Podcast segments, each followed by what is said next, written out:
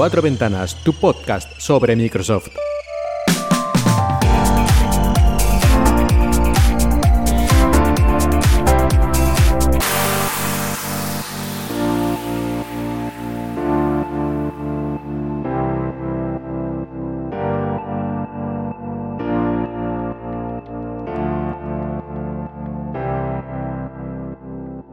Buenos días y bienvenidos a Cuatro Ventanas, tu podcast sobre Microsoft en Emilcar FM.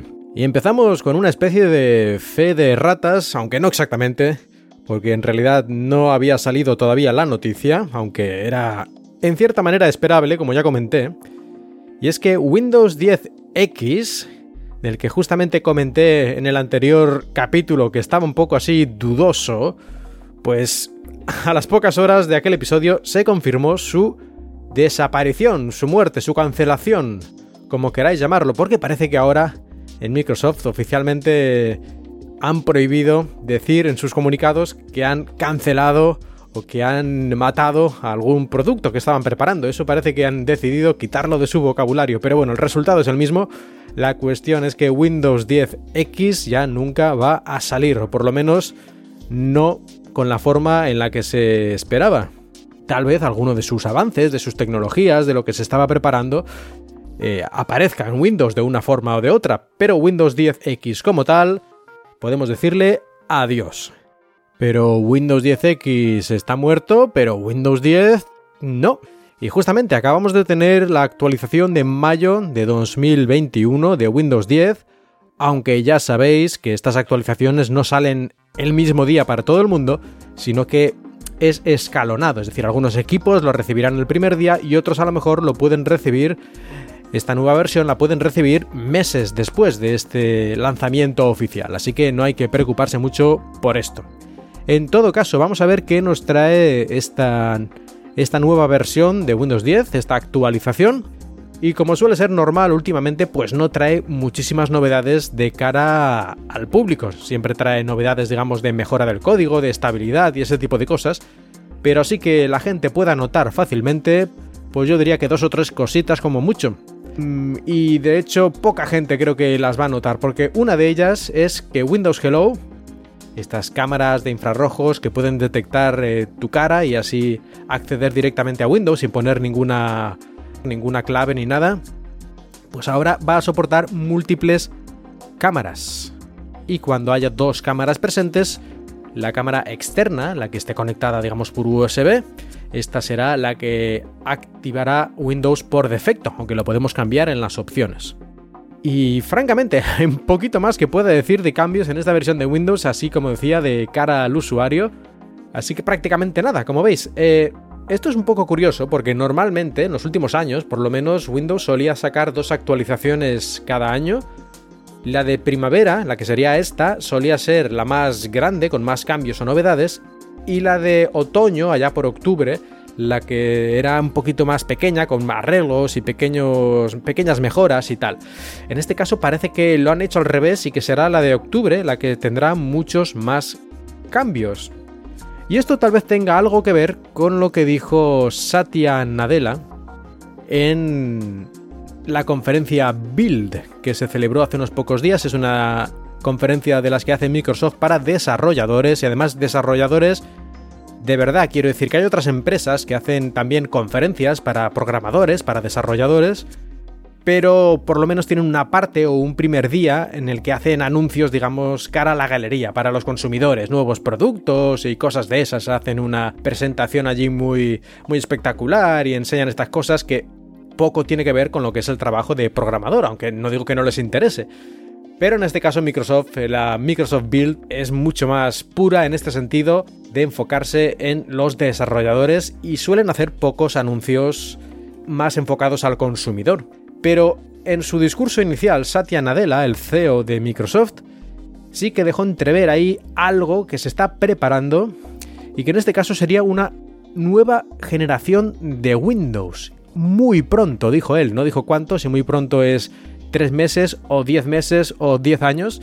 Pero bueno, no sé, yo creo que este año a lo mejor a finales podría ser esta, esta actualización de octubre, a lo mejor sería esta nueva versión mucho más diferente de Windows 10, no lo sé. O tal vez el año que viene, pero yo creo que más allá del año que viene no sería muy pronto. Por lo tanto, a final de este año o el año que viene, sería lógico que llegara esta nueva generación de Windows, de la que habló muy brevemente Satya Nadella. De hecho, prácticamente solo dijo esto. Así que ya veremos a qué se está refiriendo. En todo caso, ya era hora porque ya hace bastantes años que Windows 10 está, no digo parado, ni mucho menos, pero que a lo mejor un cambio de cara más aparente, sobre todo a nivel visual y del interface de usuario y todo esto, pues eh, estaría, estaría bien.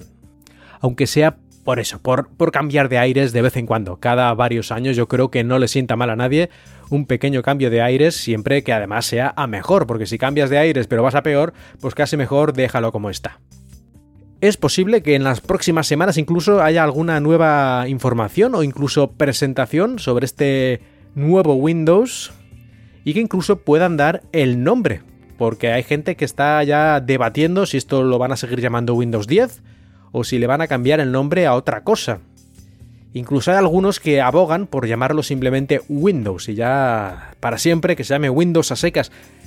Esto en principio parece una buena idea, pero si lo piensas un poco yo tengo mis dudas, porque imagínate que llamas al servicio de, atención al cliente de Microsoft o de soporte técnico y te preguntan qué versión de Windows tienes, si tú les dices Windows, te preguntan qué versión de Windows, si tú Windows, Windows, y en fin, no sé, tal vez parezca una tontería, pero pero podría ser esto un poco complicado. O si vas a buscar información sobre tu versión de Windows en, Internet y pones eh, problema tal, tal, tal, o quiero saber cómo hacer tal, tal, tal en Windows. ¿Qué versión? Eh, Windows, Windows. Pues también a lo mejor tienes ahí un pequeñito problema, porque si pones Windows 95, Windows 98, Windows 10, pues eh, Windows Vista, Windows 7, pues al menos ya se centra la información un poco, pero si pones solo Windows, pues a lo mejor te salen hasta ventanas de cristal doble. Quiere decir que, no sé. Poner solo Windows está muy bien así en principio, pero es una palabra muy genérica y tal vez podría causar un poco unas situaciones un poco cómicas tal vez. En todo caso, ya veremos a ver si es verdad que dentro de un par de semanas o un par de meses como mucho tenemos más información sobre esta nueva generación de Windows. Y nueva generación de Windows, pero la nueva versión que se acaba de presentar, como he dicho, esta de primavera han quitado algunas cosas. Por una parte Microsoft sigue desarrollando el futuro, pero al mismo tiempo va quitando, limpiando, dirían algunos, las cosas de versiones anteriores.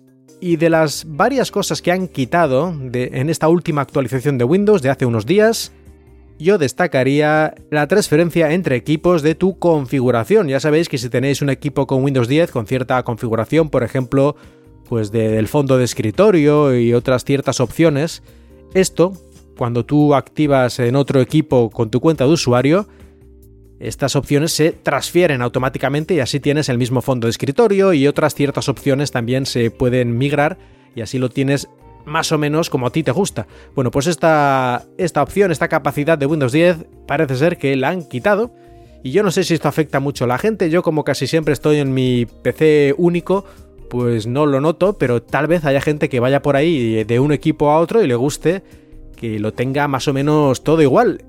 Pues parece ser que esto por algún motivo que no queda muy claro lo van a quitar, o bueno, de hecho ya lo han quitado en esta nueva actualización de Windows 10. No sé, ¿qué pensáis sobre esto? Si queréis comentar algo, ya sabéis, en Twitter arroba cuatro ventanas.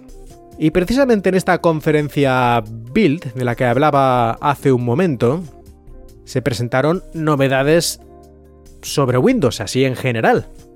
Por ejemplo, por nombrar algunas, se ha presentado un kit de desarrollo, un hardware, un ordenador pequeñito, co-desarrollado con Qualcomm y basado, lógicamente, en procesadores ARM. Y esta especie de kit de desarrollo, este ordenador pequeñito para programadores, se ha hecho, pues eso, para que los programadores puedan programar en Windows para ARM de manera directa, sin emuladores ni cosas, y que sea baratito, fácil de usar y así puedan ir desempolvando sus eh, habilidades de programación especialmente dedicadas ARM. Ya veremos si esto tiene algún impacto en que haya más versiones, más programas adaptados especialmente para ARM o qué. Y otra cosa que llama mucho la atención entre las que se presentaron durante el build relacionado con Windows es que ya sabéis que Windows tiene este soporte para aplicaciones Linux, el Windows Subsystem for Linux, el WSL, que permite que aplicaciones nativas de Linux funcionen en Windows, de forma, digamos, directa, ¿no? Sin tener que utilizar una máquina virtual o ese tipo de cosas. Pero eran hasta ahora aplicaciones, digamos, de línea de comandos, aplicaciones de que tú pones una orden y sale ahí el resultado escrito, pero vamos, línea de comandos de toda la vida. Pues dentro de unos meses, Windows soportará también aplicaciones con interfaz de usuario, es decir, aplicaciones ya, digamos, visuales, que con ratón y teclado y ver imágenes y todo este tipo de cosas. Aplicaciones, digamos, normales, entre comillas. Así que podremos utilizar aplicaciones diseñadas especialmente para Linux en Windows sin más problemas, aparentemente, pues de forma casi como si fueran aplicaciones nativas de Windows.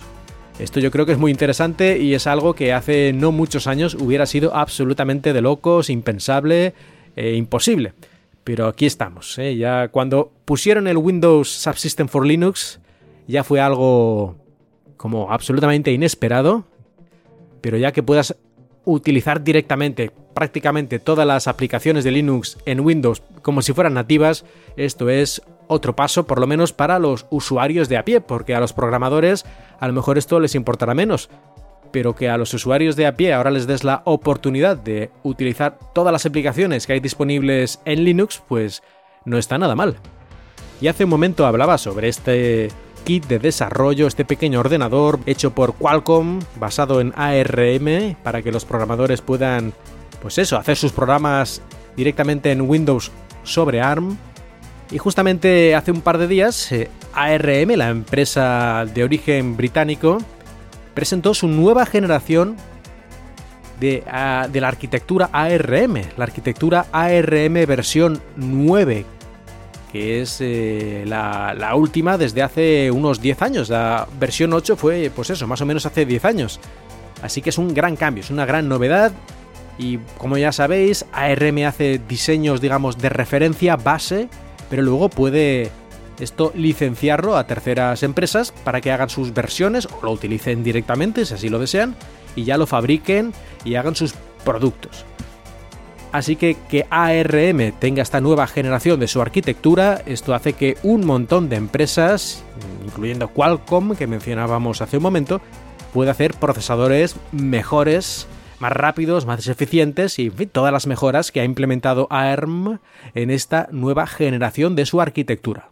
Así que habrá que esperar unos meses para empezar a ver productos, pero poco a poco veremos procesadores cada vez más potentes y más eficientes. Y de hecho, además, en esta generación ARM parece que se ha centrado un poquito más en los ordenadores ya de sobremesa o portátiles potentes, porque hay como tres gamas, tres niveles en esta nueva arquitectura versión 9.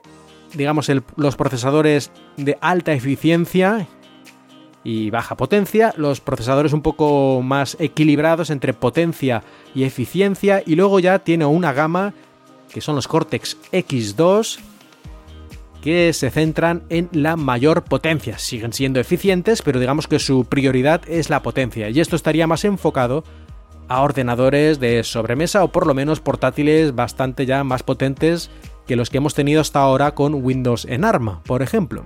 Así que ya veremos esto dónde nos lleva, pero, pero bueno, en principio bastante positivo. Y al mismo tiempo, para los que no os guste ARM, Intel sigue sacando procesadores.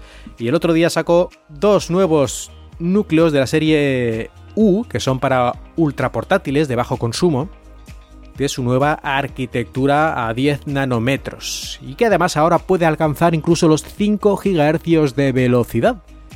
Esto es la generación 11 de Intel Tiger Lake, de la que ya hablé anteriormente. Pero ahora ha presentado estos nuevos procesadores de bajo consumo de la serie U para ultra portátiles, que ya aparecerán en los próximos meses ya en equipos que podremos comprar Esperemos sin mayor problema, aunque ya sabéis que hay esta especie de limitación en la cantidad de procesadores que se pueden fabricar en el mundo. Últimamente ha habido varios problemas al respecto y hay una sequía, una sequía de procesadores. En fin, ya veremos esto cuando, cuando termina y podemos tener tantos procesadores como necesitemos, porque esto está limitando, por ejemplo, la fabricación de videoconsolas y que esté siendo bastante difícil conseguir Xbox o otras consolas de última generación. Y también otras muchas industrias, como por ejemplo la industria automovilística, que también utiliza muchos chips y que en ciertos casos han tenido que reducir su producción porque no les llegaban bastantes chips de los que necesitaban para montar el coche. Así que esto es una cosa que hoy en día los microchips están en todas partes y afectan a prácticamente todo. Así que esta sequía de microchips es un problema global y que afecta a todo prácticamente. Y ya yendo a algunos pequeños detalles finales, por ejemplo, una noticia que también se dio creo durante el build y es que se va ya a eliminar completamente Internet Explorer en 2022 o prácticamente del todo, porque hasta ahora se había ido eliminando de los ordenadores así Windows 10 normal y tal, pero todavía estaba persistente en otros sitios. Bueno, 2022, junio, parece ser que será la fecha ya absolutamente definitiva donde ya se va a eliminar del todo el Internet Explorer. Y ya solo tendremos Microsoft Edge. Incluso en las versiones de Windows de Long Term Servicing, que utilizan en algunas empresas y en fin, en todos los sitios, en principio, esto van a quitarlo, van a quitar el Internet Explorer. Esto realmente es el fin de una era, en cierta forma, aunque es un poco mm, simbólico más que otra cosa. Pero en fin, como ya decía, nos quedaremos con Microsoft Edge, que por cierto, dentro de poco Microsoft Edge incluirá el HTTPS automático.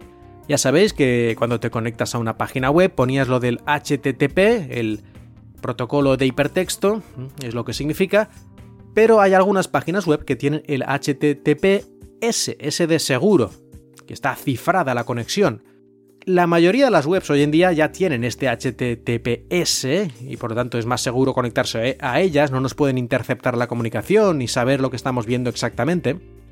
Pero algunas páginas tienen todavía las dos versiones, la normal y la segura.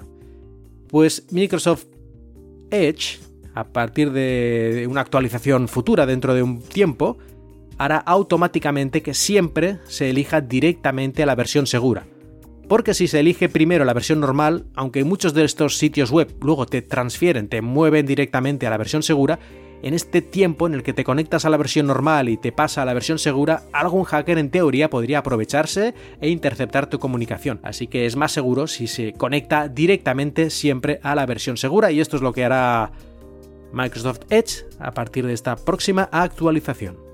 Y terminamos con un consejito, con un de estos shortcuts, una combinación de teclas, que ya sabéis que Windows tiene muchas combinaciones de teclas para hacer muchas tareas más rápido, las que hagas a menudo, pues una que me llamó la atención el otro día, que vi por ahí por Twitter, y es la de Windows, Control, mayúsculas y B, B de Barcelona.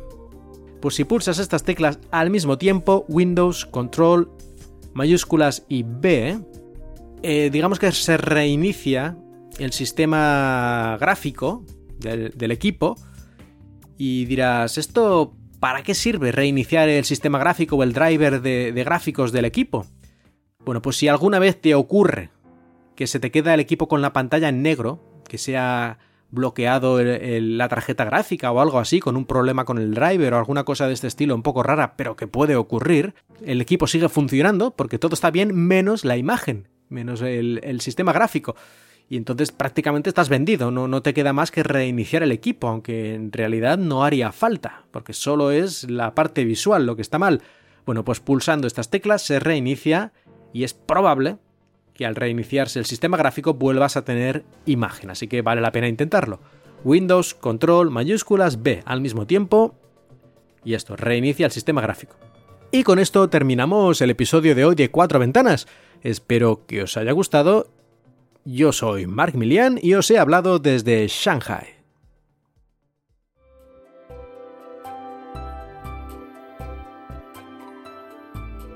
Si tienes cualquier comentario, puedes dejarlo en emilcar.fm o también en Twitter, arroba cuatro ventanas. La música que has escuchado durante este episodio pertenece a Serakina y Stereo Resonance, música con licencia Creative Commons.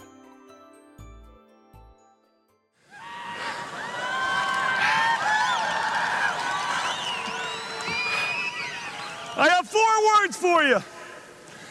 I love this company.